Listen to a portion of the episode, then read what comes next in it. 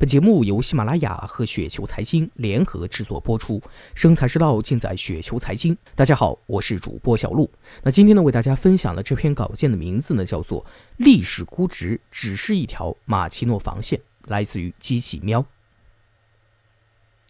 许多投资者在分析资产的时候呢，喜欢说一种话啊，什么话呢？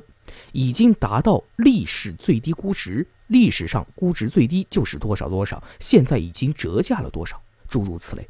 那问题是他们没有意识到，历史最低估值看起来似乎牢不可破，但其实呢，却是一条可以轻易突破的马奇诺防线。这条防线存在的问题呢，主要有三个。那第一个问题就在于，我们究竟看多长时间的历史？那举例来说，一只股票上市时间只有三年，那么它的历史估值就只有三年的时间，而三年的时间里产生的最低估值，不一定是一个特别牢靠的估值底。那即使这段时间长达五年、七年，甚至是十年，也不一定能够反映所有的情况。那我现在呢，就举一个身边的，但是呢，大家不一定留意过的例子。按照 Win 的资讯，用总市值权重法的统计，上证综合指数的 PB 估值，也就是市净率呢，在一九九四年七月呢，是达到了最低一点七倍，是当时中国有股票市场以来呢最低的估值。但是十一年之后，这个数字呢，在二零零五年六月又被刷新到了一点六倍，而在二零一四年五月又达到了一点二倍。那第二个问题就在于，按照一个资产自身估值计算的历史最低估值，可能仍然很高，或者至少不够低。也就是说呢，自身的最低估值也许没有达到同类资产在历史上曾经反映出来的最低估值。那当然呢，这绝对不是说没有达到本类资产的最低估值就一定会达到最低估值，而是说如果仅仅使用啊一个资产已经达到自身历史最低估值就来投资的话呢，往往会把资本的大厦建立在沙滩上。那举例来说，以前呢有段时间 A 股呢许多投资者一说到股票破净啊，也就是 PB 估值小于一及股价低于每股净资产的时候呢，就会觉得估值很低。因为 A 股的股票在自身历史上呢很少破净，但是如果我们看一看香港、美国股票的市场，就会发现破净者大有人在。健康的公司的股价因为市场情绪而跌到零点四、零点五倍净资产估值，或者问题公司的股价跌到零点二倍净资产估值，都是很常见的事情。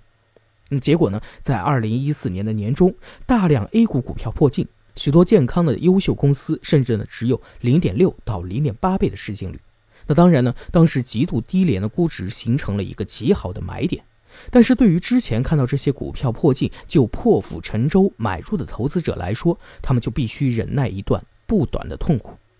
那第三个问题就在于，一个资产的情况可能已经今非昔比。比如一个股票所在的行业开始趋于饱和，竞争开始激烈；一个债券的还款情况堪忧；一个房地产所在城市的人口流入开始下降等等。那在这种情况下，单纯使用历史估值来进行比较，已经没有任何的意义。那比如说，在日本房地产泡沫鼎盛的1989年，东京的房地产租金回报率呢，大概只有百分之一点五，对应的房价比年租金比例呢是六十倍左右。在此之后，日本的地产市场的每况愈下，几乎每年的估值都可以称作1989年以来的最低估值。但是这个参照系的意义呢却不大。泡沫经济呢已经结束，日本经济增长呢已经停滞，日本的人均 GDP 的水平呢已经是没有多少的上升空间了，日本人口增长呢也停滞了。那这些因素都导致日本房地产需要进行重估。不过反过来说啊，历史最低估值既不是投资的绝对可靠条件，也不是投资的必备条件。在很多的情况下，随着这个环境的改善，或者随着极端低估情况的消失啊，这些呢往往都来自于市场情绪的正常化。我们在历史上呢能够找到的最低估值，也可能会在未来很长的一段时间里呢都是一去不复返。那这个时候呢，如果投资者苦守着历史最低估值的尺子不放，不到历史最低估值就不投资，就又可能会落入无物可买、放走市场许多上涨的地步。那以美国的股市为例呢，标普五百指数在一九七零年代末的大熊市中呢，创下过六到七倍 PE 的最低估值。但是呢，当时的低估值主要是由极端恐慌的市场情绪引发的，而这种情绪之后呢，就再也没有如此强烈过。结果呢，美股在一九八零年以后呢，就再也没有如此低估过。即使是2008年金融危机，也没有突破这一估值水平。而如果抱着历史最低估值的尺子不放，那么投资者会在将近四十年的时间里无事可做。而这段时间里，美股连股息计算在内，却上涨了几十倍。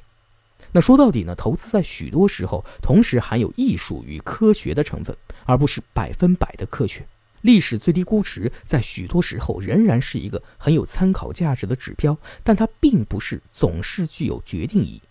所以，虽然价值投资的核心精髓是又好又便宜啊，但是呢，如果把这两个指标过分的细致的定义，过分死板的量化，就会导致投资者在许多场合下进退失措。